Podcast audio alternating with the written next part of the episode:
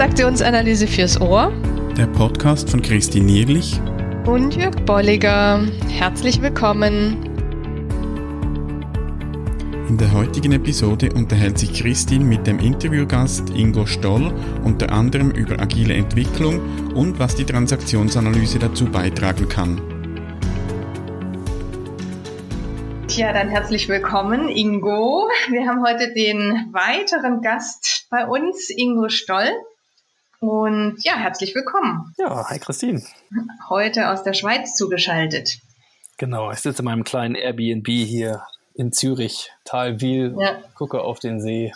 Allerdings regnet es gerade, insofern so okay. die Aussicht geht auch besser. Ja, also ich wollte mit einem ganz coolen Thema einsteigen, denn wir hatten ja schon so ein kleines Vorgespräch und da wollte ich dich nochmal fragen, es gibt die Aussage von dir, du hättest einen Chip in der Hand und was ist jetzt damit möglich oder wozu hast du den? Ja, ich bin sozusagen offiziell zum Cyborg mutiert. Das bedeutet, ja. äh, ich habe einen Chip in meiner linken Hand, der ist ungefähr so groß wie ein Reiskorn und sitzt zwischen Daumen und Zeigefinger oben auf. Mhm. Und das ist ein kleiner RFID-Chip, ähm, mhm. der äh, ja nicht mal ganz ein KB an Datenvolumen hat, aber eben eine eindeutige ID. Und mit mhm. dieser ID ähm, kann ich zum Beispiel meine Haustür öffnen oder im Coworking Space in Hannover im Hafen brauche ich keine Chipkarten mehr oder ähnliches für die Zutrittssysteme, sondern ich kann quasi mit meiner Hand einfach ähm, durch die Türbarrieren durchgehen. Also im Grunde ist es wie ein Token, der bei mir aber unter der Haut sitzt. Mhm, mhm. Und aber das hat dir jetzt nichts genützt, zum Beispiel bei deiner Reise mit dem Schiff übers Meer, dass du damit zahlen konntest oder dass du damit in die Länder reisen konntest? ja, bei meiner Reise ging es, glaube ich, wirklich eher um das andere Extrem. Also das war eine Reise ins Offline. Da hatte ich nicht mal Netz, äh, tagelang, wochenlang. Äh, ich bin mit einem Containerschiff über den Atlantik gefahren und da ging es eigentlich eher darum, das alles mal hinter sich zu lassen. Also zwischen diesen ja. beiden Polen, entweder ähm, sehr tech-affin und ähm, ja, so an den Kanten das, was digitale Transformation heute schon ermöglicht, an der Schnittstelle von, von Mensch und Technik. Da experimentiere mhm. ich gerne und die Bezahlfunktion oder auch das sichere Verschlüsseln von Daten, so etwas wird zukünftig mit, ähm, mit weiteren Generationen dieser Chips möglich werden. Das ist der mhm. eine Pol. Und der andere Pol ist ähm, mit einem Blatt Papier und einem Stift und den eigenen Gedanken mal ganz bewusst rauszugehen aus diesem ganzen Geballer und dem ganzen Social Media ähm, Overflow und sich mal mit mhm. ganz eigenen inneren Themen beschäftigen. Dazwischen pendel ich eigentlich gerne. Ja, ja, und das finde ich macht so, so spannend, auch mit dir immer wieder ins Gespräch zu gehen. Genau deswegen war mir das auch echt ein Anliegen, dich heute hier zu haben. Und nämlich, weil du eben auch mit TA arbeitest. Und ähm, das haben wir ja schon gehört, also da selber auch in der Ausbildung bist. Und jetzt so mal die Frage, was macht denn für dich TA aus oder was macht es attraktiv, dass du auch sagst, ich nutze es oder ich setze es ein? Mhm. Also vielleicht ganz kurz, ähm, angefangen habe ich ähm, in einer Rolle, die ich damals noch hatte, nämlich quasi als Unternehmer, als äh, Geschäftsführer meiner eigenen Agentur mit äh, zwei Partnern zusammen und eigentlich einem Status, wo ich, ich habe nach meiner Uni angefangen, mich direkt selbstständig zu machen, habe also dann schon gut 15 Jahre Agentur ähm, Unternehmertum hinter mir und mhm. bin absolut an meine Grenzen gestoßen in Führungsfragen. Mhm. Also im Grunde bin ich ja Autodidakt, weil das, was man an der Uni lernt, hat herzlich wenig dann mit der Unternehmerpraxis zu tun und all die Dinge, die dann da zu lernen waren, die habe ich äh, ebenso in der Praxis lernen müssen. Aber wie man richtig führt, ähm, mhm. wie man richtig kommuniziert, wie man vielleicht den, den tieferen Gründen für die eigenen ähm, Emotionen so auf die Spur kam, das habe ich im Grunde nie wirklich gelernt. Und ich hatte dann irgendwann so ein Plateau, wo ich gesagt habe, ohne Psychologie komme ich jetzt nicht mehr weiter. Ja, so, mhm. Ähm, mhm. weil dann einfach die Unterschiede zu dem, wie ich ticke und andere Menschen ticken und wie kriegt man das eigentlich übereinander, dann so groß wurden, dass ich äh, erstmal den klassischen Ansatz gewählt habe ähm, über Coaching. also in einer für mich sehr schwierigen Situation wirklich dann endlich mal mir auch ein Coaching gegönnt habe. Klammer auf, das macht man als Unternehmer dann meistens für seine Mitarbeiter, aber nicht für sich. Zu. Ähm, und dann sind wir an Instability, den Michael Korpjun ähm, in Hannover mhm. gekommen, da wo unsere Agentur saß.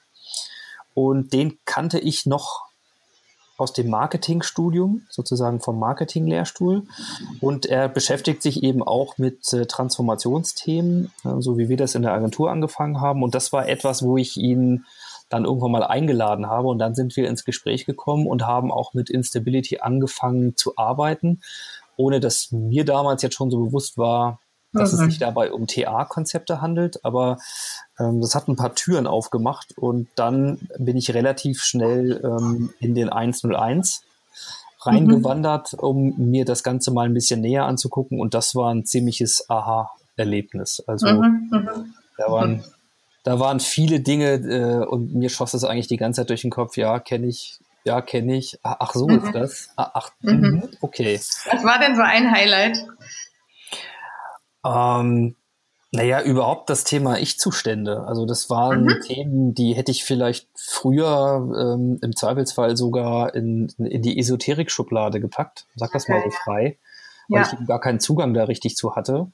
Ja. Und ich muss auch sagen, ich hatte ein, ein Erlebnis. Wir haben mal mit, äh, mit Beratern gearbeitet, die damals TMS, also das sogenannte mhm. Team Management System, ja. bei uns eingeführt haben. Und da bin ich auch so richtig, ähm, ja, quasi noch geprimed worden von der Aussage, wir machen hier keine Esoterik und keine psychologische ähm, Analyse. Mhm. Bei uns muss keiner auf die Couch, ja, sondern ja. wir nutzen hier eben System und es geht nur um Arbeitspräferenzen. Mhm. Und letzten Endes heute im, im Rückblick kann ich sagen, dass war für uns damals sicherlich nicht verkehrt, aber ich habe eben ganz lange die, die wirklich spannende Ebene im Grunde nicht betreten oder wusste nicht, wie das aussieht. Und das hat mir TA eigentlich dann eröffnet und das fing über Ich-Zustände an, aber auch Drama 3, kann ich mich erinnern, kam relativ früh und mir sind mhm. 25 Beispiele eingefallen, wo ich dachte, ja, ah ja, ja. Mh, dann ist es also das, warum es mhm. nicht funktioniert hat in der Kommunikation. Ja, ja. Was hat es jetzt ausgemacht, dass du da weiter dran geblieben bist? Hm, na, ich habe am Anfang die Vorstellung gehabt, ich setze mich da in so einen Kurs und dann erzählt mir jemand, was für Modelle es gibt und wie das geht und wie ich das jetzt machen muss, ne? wie ich jetzt mhm. führe. Und was dann ziemlich schnell klar wurde, ist, äh, nee, so läuft das hier nicht. Und äh, die erste Person, mit der ich mich intensiv auseinandersetze, sind nicht die anderen, sondern das bin ich dann selbst. Mhm. Ähm, ja, und ich glaube, dafür habe ich erstmal selber einen, einen glaube ich, ziemlich großen Bedarf gehabt, mich mit diesen Dingen auseinanderzusetzen, mich selber besser zu verstehen und deswegen ähm, war das so nach einer kurzen Irritationsphase im Grunde dann die eigentlich spannende Reise, die auch bis heute ähm, im Grunde das maßgeblich treibt. Also TA ja. dann wirklich in meiner jetzigen Rolle als Coach und so mehr einzusetzen, das kam eigentlich erst ein bisschen später und äh, hätte am Anfang auch gar keinen Sinn gemacht. Wäre ich noch gar ja. nicht so weit gewesen. Ja. Also es geht wirklich auch äh, am Anfang immer darum, so das an sich selbst anzuwenden, das überhaupt dann erst zu verstehen und damit ja ähm, ein Teil auch ähm, sich, sich zu entwickeln und, und, ähm, und da weiterzukommen, zum Beispiel aus dem Drama 3 rauszusteigen, bevor ich es dann überhaupt ja anwenden kann, auch als Coach. Ne? Ja, also das macht absolut Sinn. Ich meine, wenn man selber nicht weiß, ähm, wo die Trigger sitzen und ähm, sich da ja. auch nicht reflektieren kann, ja, ich glaube, dann kann man vielleicht ein bisschen beraten und man kann anderen Leuten über die Modelle erzählen. Aber was man definitiv nicht kann, ähm, ist die Coaching-Ebene. Und davor habe ich auch am meisten Respekt. Mhm. Weil, ähm, ich sag mal, der, der Begriff des Containments, äh, den finde ich einer der, die ich sehr häufig greifen kann, wo man in solchen Gesprächen eigentlich, gerade wenn man früher eben viel Beratung gemacht hat, immer so merkt, dass man jetzt so eigene Reflexionen dazu mit reintragen will oder das, das, Berater ja auch gerne machen, dann anderen sagen, wie sie es machen sollen. Geht, diese ja. ganzen Dinge wahrzunehmen, aber eben nicht, nicht da so äh, in die Lenkung zu gehen, sondern mhm. die Dinge wirklich mhm. eben zu halten. Das mhm. ist tatsächlich ein, ein extrem äh, also eine, eine extreme Beobachtung, Erfahrung, die, die ich jetzt immer ja. häufiger gut greifen kann, aber bestimmt nicht im ersten, in manchen Sachen wahrscheinlich nicht mal im zweiten Jahr TA. Mhm, mhm. Das kommt dann nachher eben, dass ich auch auf diese Metaebene gehen kann und gucken kann, was ist denn bei mir los und was ist beim anderen los, ja, ja. Und damit wird vielleicht, also finde ich auch, das sagen ja viele, TA einfach auch systemisch, ja, wenn ich gucke, was sind da die Prozesse untereinander. Einfach auch. Mhm. Genau. Ja, jetzt ähm, nochmal vielleicht so weiter geguckt, wie setzt du TA ein, wo setzt du TA ein, mhm. wenn wir da gerade schon so sind bei dem Thema Beratung, Coaching. Genau. Also ich glaube, das, was ich im Moment sehr viel mache, ist mich eigentlich sehr intuitiv auf der TA mhm. abzustützen. Also zum Beispiel in Gruppenprozessen.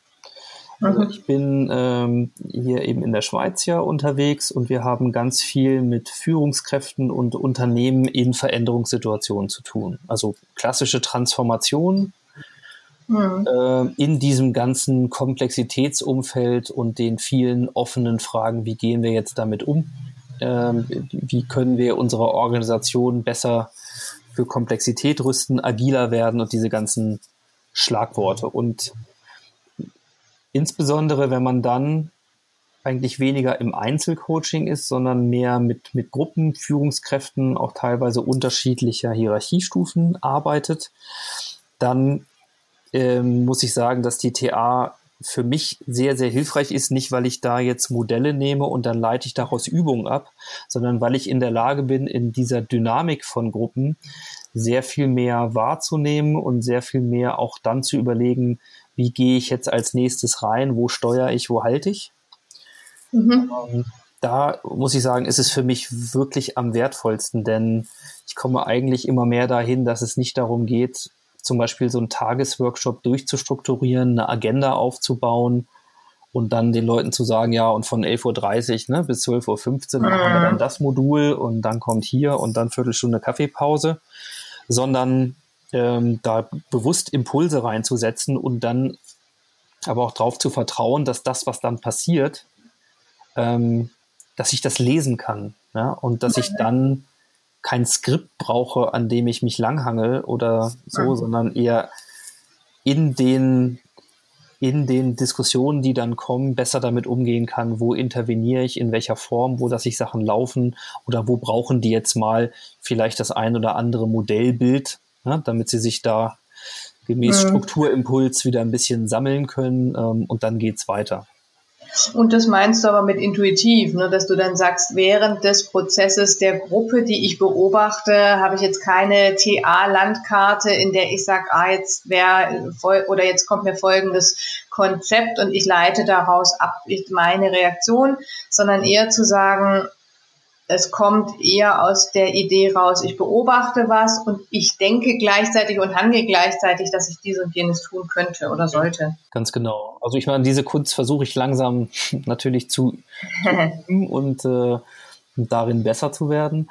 Aber das ist, ist wirklich der eigentliche ja. Segen, dass ja. ähm, das, was in den Gruppen passiert, sowieso nicht vorhersagbar ist, was es übrigens mit dem Projekten äh, von Komplexität und digitaler Transformation eben auch mhm. gemeinsam. Nicht, ne? ja. Äh, mhm. Und das heißt, es geht immer mehr darum, nicht ein bestimmtes Handlungskonzept, ein Rezept, eine Checkliste abzuarbeiten, ja. sondern wirklich mit den Leuten in den Dialog zu kommen und dann zu schauen, was halt passiert und dafür äh, sensibler zu werden. Und witzigerweise komme ich eigentlich sehr stark aus dem Digitalen, ne? so Stichwort äh, mhm. Chip in der Hand und ich habe halt 18 Jahre lang eine Digitalagentur geführt und so und bewege mich durch die TA immer mehr in, nicht ins Gegenteil, sondern in die Chance, diese Dinge halt zu integrieren. Also Mensch und mhm. Technik, Emotion mhm. und Rationalität, durchaus manche Konzepte ähm, zu kennen, aber sie eben nicht einfach sklavisch dann,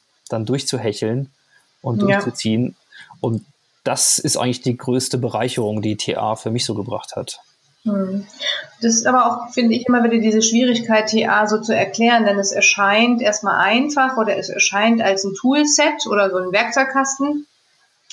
und dann gleichzeitig diese Weiterentwicklung oder diese letzte Stufe dann vor Augen zu haben, zu sagen, wenn ich damit so umgehen kann, dass ich das handhaben kann, intuitiv, dann macht es erst Sinn, ja. Und bei mhm. Anfängern erlebt man immer wieder so diese Frage, ja, was mache ich denn wann und wann nutze ich denn was? Ähm, was man dann kaum erklären kann oder wo vielleicht die A auch so ein bisschen tatsächlich einen Nachteil hat zu sagen, also es ist nicht ähm, ein, ein, ein Gesamtkonzept, sondern es sind einzelne Konzepte, die immer wieder verwoben miteinander sind, ja. Mhm. Mir kam gerade noch mal eine andere Idee, weil du sagtest, also die Gruppe und äh, die, das Ziel ist agil oder oder oder die, die, der, der Druck vielleicht auch ist agil. Was hat denn agil mit Autonomie zu tun, wenn wir von TA reden? Ah, sehr spannende Frage.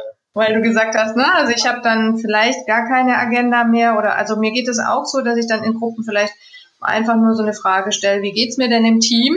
Mhm. Und dann passieren spannende Dinge allein aufgrund dieser Frage. Und da kam mir gerade so das Bild, ja, was, was hat denn da äh, oder wie hängt es miteinander zusammen? Oder könnte ja. oder nicht? Na, also die, die nächste Frage ist ja kurz, äh, was verstehen wir unter agil so? Ähm, mhm. Also ich will es mal so sagen, ich glaube, dass ein Bewusstsein über äh, über die eigene Persönlichkeit, mhm. auch über die eigenen Trigger und zumindest der, der Wunsch nach Autonomie, also sprich der Wunsch nach ähm, dem Ausbrechen auch aus gewissen Rollen, Mustern, mhm. ne, Drama-Dreieck, ähm, so Skriptverhalten ein ganz hilfreicher Schritt ist für agiles Arbeiten, denn äh, so wie ich agiles Arbeiten gerne ähm, verstehe und was ich auch als Vision sehr verfolgenswert halte, ist, dass wir ja wegkommen von einer Command and Control mhm. hierarchiegetriebenen Organisationsform im Organigramm hin mhm. zu Arbeiten im Netzwerk, in kleineren Teams, in selbstorganisierten äh, Gruppen und Prozessen und das bedeutet, der Aspekt Kommunikation wird sehr viel entscheidender. Wie reden wir miteinander und auch die Arbeit in diesen Teams und auch ohne Hierarchie, können sich ja manche mhm. gar nicht vorstellen, wie das überhaupt gehen soll, ähm, ja. bedingt deutlich mehr Bewusstsein. Und ähm, wenn ich noch total in meinen Skripten da unterwegs bin, dann ja. wird das sehr schwierig. Und mir ist nicht mal klar, warum das nicht funktioniert. Und ja. dann bin ich eben ständig bei den anderen, die vermeintlich nicht das machen, was sie sollen. Und diese ganzen Diskussionen, die wir ähm, auch in den allermeisten Organisationen haben. Mhm. Ähm, insofern, ja, ich glaube, Autonomie oder zumindest das Bewusstsein, wo sie nicht existiert oder was es braucht, um autonomer zu arbeiten, ist ein ganz, ganz äh, hilfreicher Katalysator für agiles Arbeiten, weil wir eben hier alleine schon ein anderes Menschenbild unterstellen, als das in genau. der klassisch hierarchischen Organisation der Fall ist.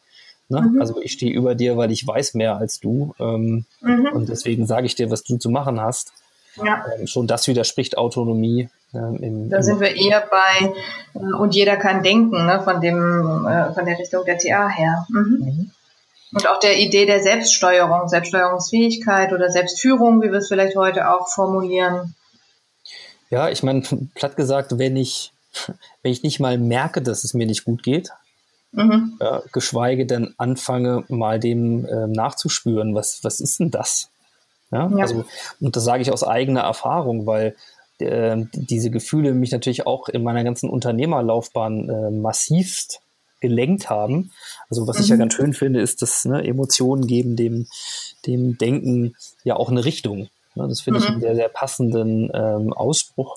Aber ich habe diese Richtung oder dieses, dieses Potenzial eigentlich gar nicht für, für eine Unternehmenssteuerung mhm. zugelassen für mich und mhm. war dann halt stark auf der kognitiven Ebene unterwegs. Und das hat mir nicht nur die Kommunikation mit manchen Charakteren extrem schwer gemacht, sondern für mich auch einfach große Teile des Potenzials gar nicht gehoben. Ne? So. Mhm. Ja. Und ähm, ja, ich, ich, also sagen wir so, ich mache ganz viel Arbeit, wie heißt das so schön neudeutsch, quasi an agilen Mindsets.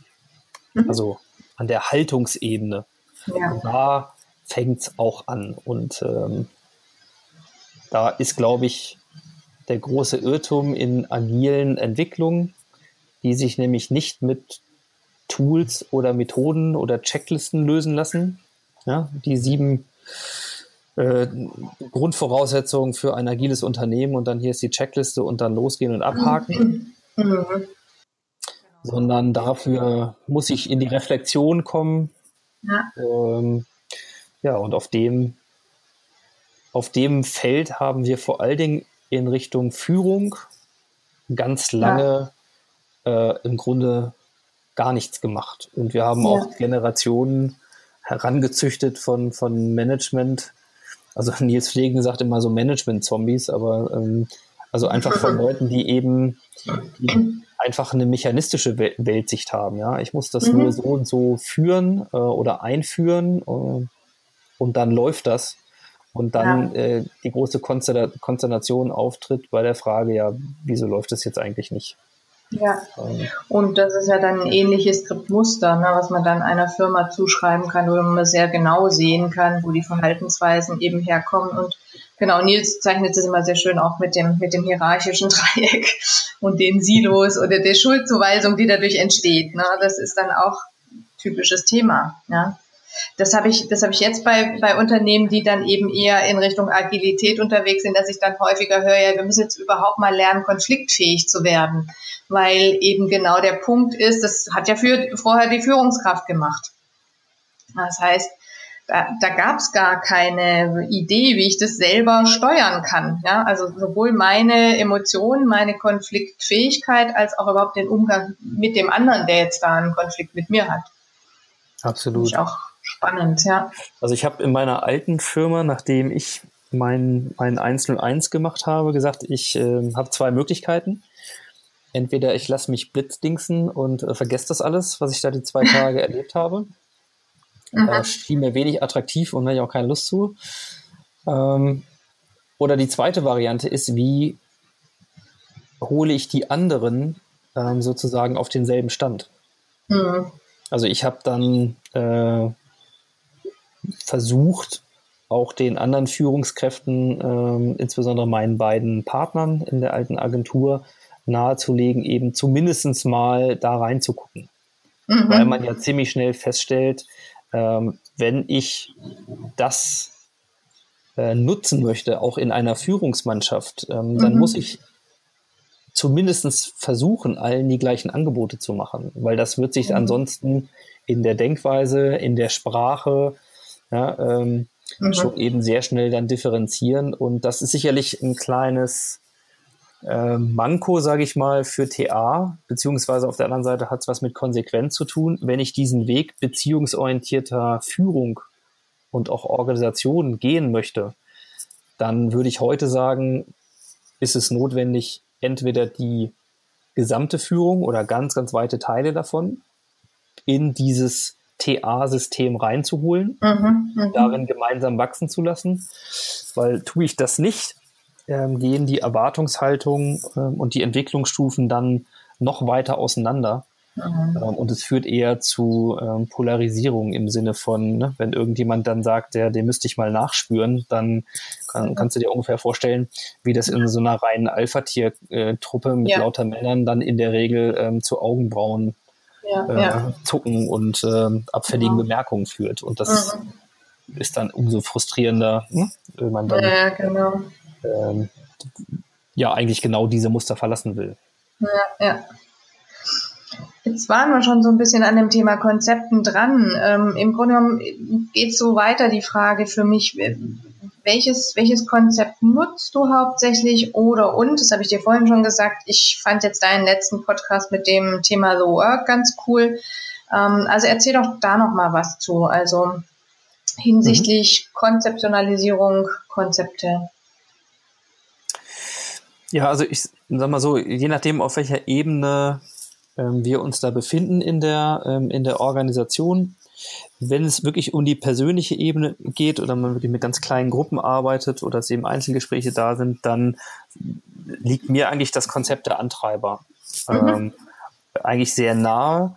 Auf die Skriptebene äh, kommt man nicht immer und es hängt auch davon ab, ob man jetzt wirklich, welches Verhältnis man da hat und wie viel, mhm. ähm, ja, welche Zeit man auch miteinander Zeit, arbeiten ja. kann. Genau. Aber bei den Antreibern, finde ich, ist es erstmal sehr schnell äh, alleine schon in, in typischen Sprachwendungen zu erkennen, welche Antreiber beim Coachee beispielsweise wirken oder bei einer Führungskraft jetzt hier sehr dominant sind. Mhm. Ja, ähm, und das Gleiche äh, kann ich auch irgendwie im Privaten halt irgendwie sagen. Ich meine, wir sind eine Familie zu Hause, äh, meine Frau, meine beiden Kinder, wir haben ein drei Generationen Haus. Also in diese Dinge reinzugehen und zum Beispiel über solche Fragen wie sei perfekt oder sei stark, mhm. äh, ähm, da mal zu reflektieren und alleine diese Dinge mal in Frage zu stellen oder bewusst zu machen. Mhm. Das sind eigentlich Sachen, mit denen ich sehr gerne arbeite. Und wenn es vertiefter ist, dann muss ich tatsächlich auch sagen, mit mir angefangen habe ich auch ein Fable für Skriptarbeit.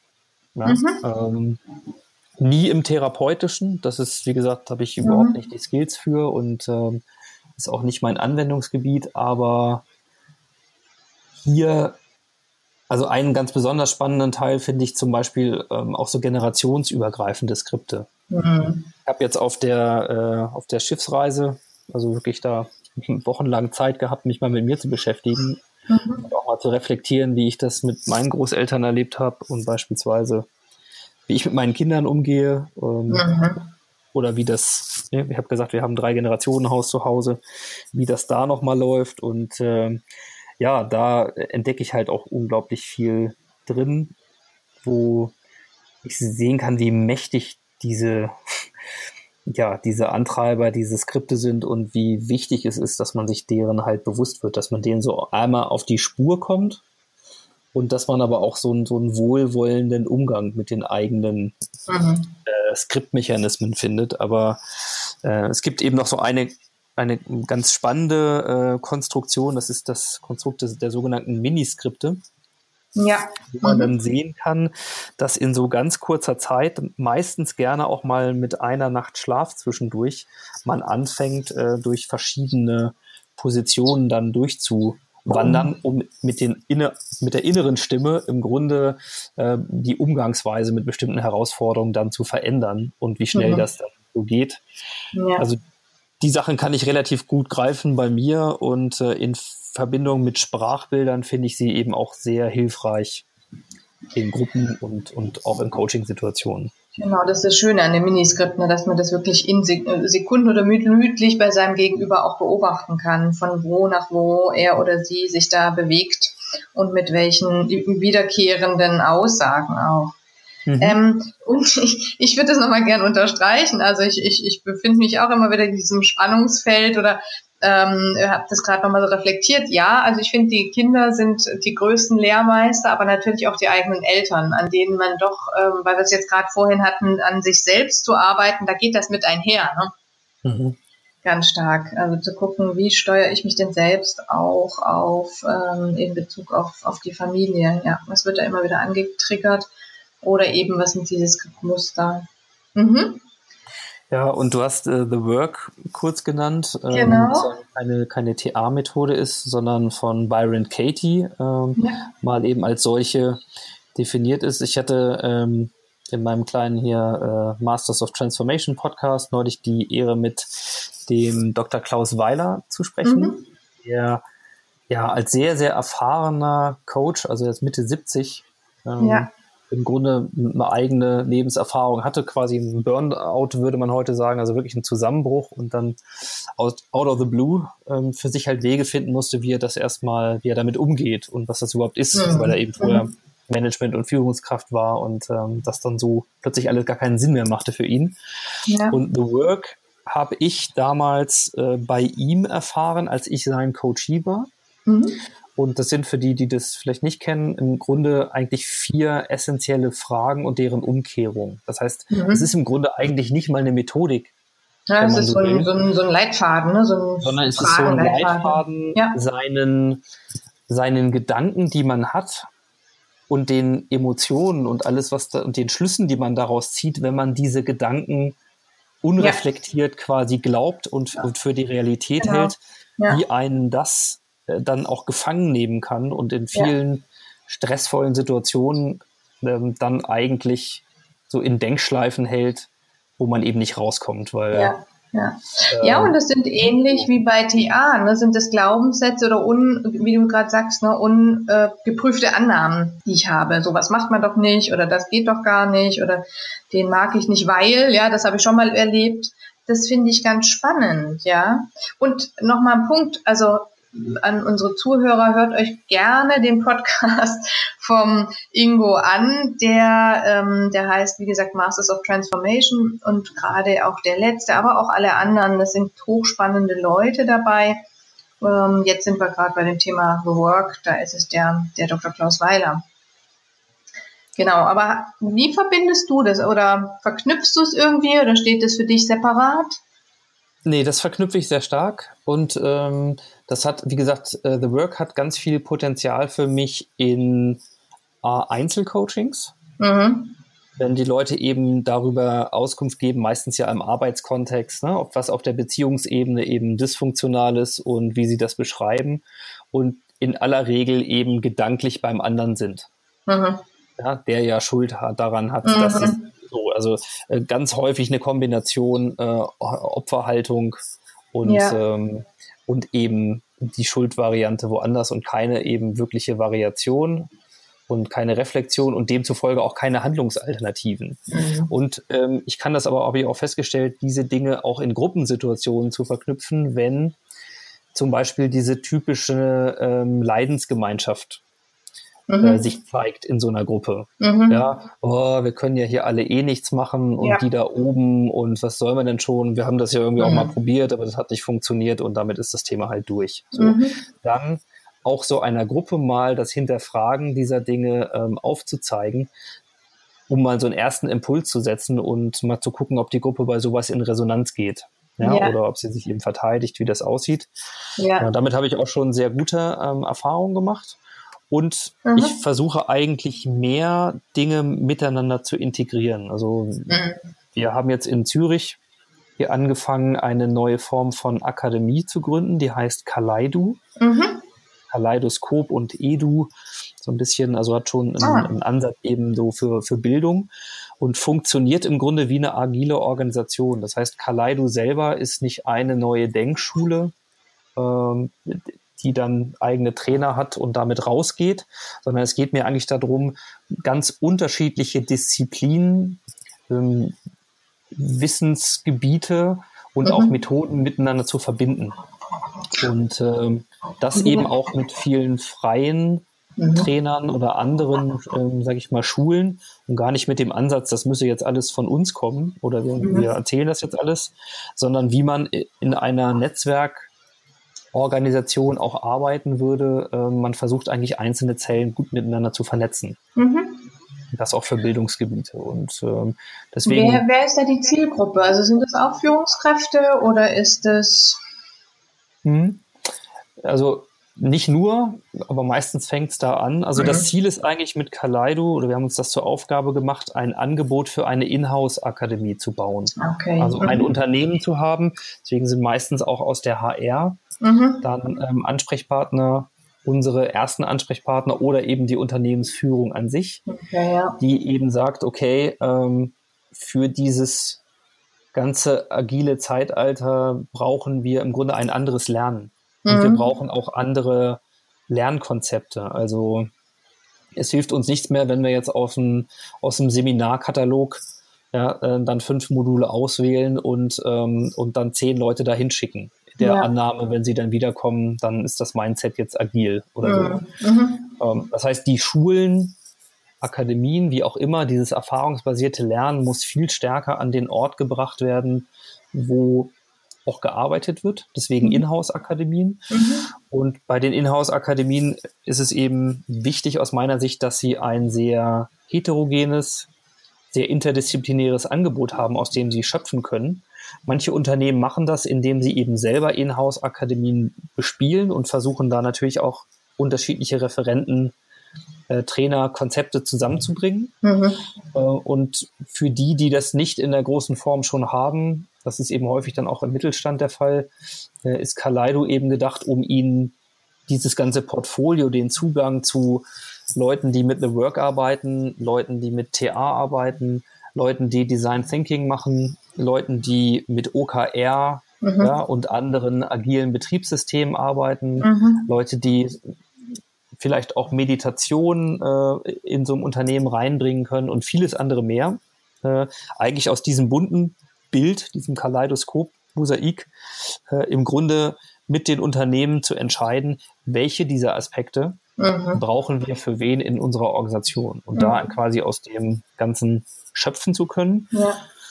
Und die Verbindung dieser Methoden ist eigentlich mehr etwas, wo es aus meiner Sicht nicht darum geht zu sagen, aha, ja, das passt ja alles wunderbar zusammen, sondern die Unternehmung eben für sich auch entdecken zu lassen, was für sie gut passt. Mhm. Oder den Einzelnen, ne? vielleicht sogar. Genau. Also, also Organisationen sage ich deswegen, weil ja. wir das äh, weil wir das meistens organisationsweit einführen, ja. aber innerhalb der Organisation gibt es eben die Individuum-Ebene, es ja. gibt äh, manche Bereiche oder Teams oder Abteilungen ähm, und trotzdem ist man in der Lage, dann gemeinsam auch einen roten Faden zu entwickeln. Und mhm. eins meiner Lieblingsbeispiele ist zum Beispiel, wenn du irgendwo einen Design Thinking Sprint machst, der mhm. zwischen zwei und acht Wochen vielleicht dauert, weil du mhm. mit einem Innovationsteam ne, zum Beispiel einen neuen Service oder ein Produkt entwickeln willst in so einem ersten Sprint dann nutzen wir Kaleido, um parallel mit ähm, Führungskräften aus anderen Bereichen quasi zu arbeiten, auf Mindset-Themen zu arbeiten, damit die sehr viel offener sind und sehr viel mehr Verständnis ah, ähm, auf okay. diese Sprintgruppe treffen, wenn ja. der Sprint durch. Wenn die fertig sind. Wenn, mhm. wenn die fertig sind. Denn normalerweise knallt es okay. nicht im Sprint, ja. sondern es knallt danach. Ja, ja, genau. Ja, weil dann reibt man sich auf, dann trifft ja. das Lab auf die Regelorganisation. Ja. Es gibt quasi diese Not Invented Here Problematik. Mhm. Ich war gar nicht Teil davon. Mhm. Oder ich verstehe es auch erstmal nicht, genau. Es gibt auch viele Vorbehalte, also ich sag mal Abteilungsdenken, und ja. die dürfen jetzt das Geld rausballern und so mhm. schick neu arbeiten und ich muss ja Kosten einsparen und was mhm. nicht alles da zu beobachten ist. Mhm. Das heißt, äh, das sind eigentlich Parallelprozesse, die aber okay. auf ganz verschiedenen Ebenen stattfinden und die durchaus möglicherweise im Einzelfall durch ein Einzelcoaching nochmal mit The Work oder eben TA ganz anders adressiert werden können. Mhm, mhm, super, ja. Und was ich aber auch verstehe, was ich ganz cool finde, ist wirklich dieses, dieses Agile oder eben auch das Selbstverantwortliche. Das heißt, wenn ich als Mitarbeiter oder die Firma auch, dass wir uns das Konzept selber zusammenstellen oder ich auch selber für meinen Lernfortschritt oder mein Lernen da verantwortlich bin. Ja, das ist nämlich dann wirklich das, wo ich sage, auch auf der Organisationsebene ähm, habe ich mehr Lust und auch mehr Überzeugungskraft mhm. und letztendlich mehr Sinn entdeckt im, im, ja, in einem Coaching-Verhältnis. Ja. Wo ich eben nicht mehr hingehen kann als Berater und sage euch, auch wenn ihr nicht wisst, wie ihr das Agil hier alles hinkriegt, ja, und auch in zehn Jahren noch da seid, dann mache ich euch das. Ja, ich habe hier ein tolles Programm, ich habe hier eine tolle Methode. Äh, lasst uns mal machen oder ne, gebt uns jetzt viel Geld für Beratung, mhm. dann führen wir das ein und dann wird alles gut. Ja. Und diese Art von Beratung ähm, mhm. wird immer noch genau. gerne genommen, ja, weil es eine Sehnsucht gibt, dass es dann so sein möge. Oder weil ich dann sagen kann, ja, dann haben die Berater versagt oder das Tool oder was auch immer. Jeder kennt das so bei Einführung von Intranets, die dann eben nicht social sind und nicht leben. Äh, das heißt, es läuft auf ganz anderen Ebenen und das ist mehr ein Coaching, mehr ein Miteinander in den Dialog kommen. Mhm. Was könnte sich lohnen auszuprobieren? Was ist hier wirklich unsere Situation? Wo sind unsere Stärken? Mhm. Ja, äh, die, die es dafür zu nutzen gilt, unsere Potenziale. Das ist eine Herangehensweise, die ich auch auf einer Organisationsebene gerne ähm, stärker in den Vordergrund drängen möchte und deswegen ist Kaleido ein anderes Konzept, aber auch in der Beratung ähm, fahren wir da einen anderen Ansatz und ich weiß, dass das die härtere, die härtere Schiene mhm. ist, weil eigentlich müsste ich wieder eine Studie machen, ein tolles Audit aufbauen, dahinter eine Software programmieren, toller Name, tolle Grafiken und dann gehe ich raus und verkaufe da mhm. den nächsten Heilsbringer für agile Organisationen. Aber alleine den Glauben, äh, den, den habe ich nicht oder nicht mehr und dann bin ich wieder beim Blitzdingsen. Ja, und ja. wie ich schon mal sagte, ist irgendwie nicht so mein ja. Ding. Dann muss man mit dieser Erkenntnis äh, eben was anfangen. Ja, und ich denke, da sind so einige Parallelen, dass tatsächlich du sagst, und das ist ein weiterer Schritt aus dem Skript raus, ich mache es jetzt anders und eine Parallele zum Thema, wie gesagt, auch Autonomie oder sich selbst äh, da führen und organisieren. und auch eine Parallele im Sinne von, ich gebe den Organisationen oder der einzelnen Person genauso Zeit, wie ich mir Zeit gegeben habe, mich zu entwickeln. Ja. Genau, und das ist so vermeintlich die größte Herausforderung unserer Zeit, ja. denn äh, der Druck in den allermeisten Führungsetagen, egal ob wir über Mittelstand oder Konzerne reden, der ist mittlerweile schon so groß im System, mhm. dass Zeit ja. für Reflexion oder Zeit daran zu wachsen ja. vermeintlich das Letzte ist, ähm, was man da haben darf sondern mhm. je nachdem, welche Dystopie ähm, oder welches Szenario oder welche Kennzahlen dann gerade aufgezogen sind. Meine Erfahrung ist in einem Unternehmen, das zum Beispiel Quartalsreports abliefert, äh, mhm. das auf einer Organisationsebene zu versuchen, ist nahezu unmöglich. Dann hält man sich lieber an vielleicht bestimmte Teile oder Töchterfirmen oder äh, sozusagen Subsegmente und versucht dort äh, in diesem mhm. Bereich zu arbeiten. Äh, denn auf der ganz oberen Ebene führt es dann auch gerne mal äh, zu einem massiven Austesten der eigenen Frustrationstoleranz. Ja, ja, ja äh, genau. Also wir könnten, glaube ich, noch eine ganze Weile weitermachen. Ich würde jetzt vom zeitlichen Rahmen einfach her mal ab oder aufrunden. Ähm, wie gesagt, nochmal vielen, vielen herzlichen Dank auch für dein breites Spektrum, was du gezeigt hast von Dingen, die du sowohl persönlich gemacht hast, erlebt hast, als auch die ganze Teile deiner Geschichte. Äh, auch Tools, die du mitgebracht hast. Und ich würde dich nochmal bitten, wie kann man dich denn jetzt erreichen? Also wir haben jetzt gerade schon gesagt, du bist selbst Podcaster. So bin ich, glaube ich, auch auf dich gekommen, weil ich einen ganz tollen Podcast gehabt, äh, gehört habe mit Andreas Zeug. Mhm. Also auch das zu New Work, bitte da reinhören in den Podcast vom Ingo. Aber sag doch nochmal selber, wie. Ja, also wenn ich ein paar, paar Adressen verteilen darf, es gibt genau. äh, einmal die, die Masters of Transformation, also masters-of-transformation.org.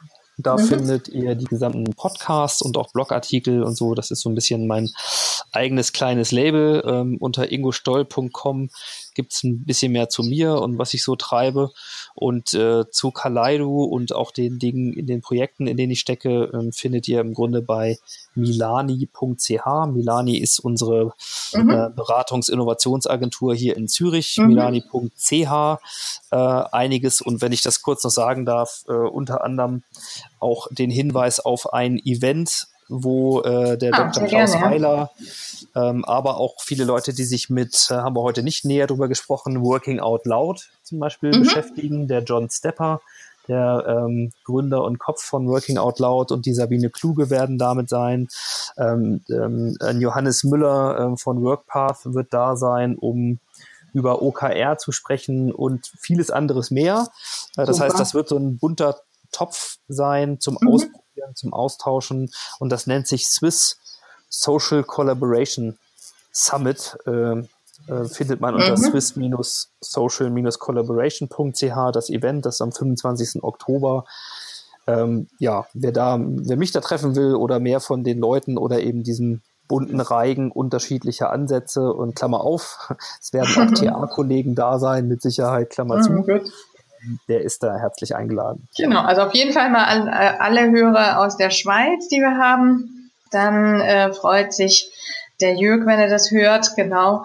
Und ähm, aber auch darüber hinaus. Also klasse, ich kann das nur empfehlen. Gerade auch die Sabine Kluge kenne ich sehr gut, äh, John Stepper ebenfalls. Und wie gesagt, auch das Thema äh, The Work fand ich jetzt nochmal ganz spannend. Ja, Ingo, herzlichen, herzlichen Dank für deine Zeit. Sehr gerne. Und ich hoffe, bis demnächst.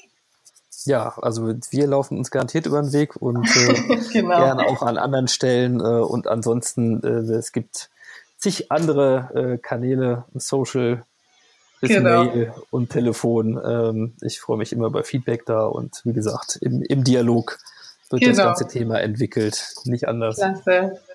Also, vielen herzlichen Dank. Bis dann. Danke dir, Christine. Ciao, ciao. Ciao.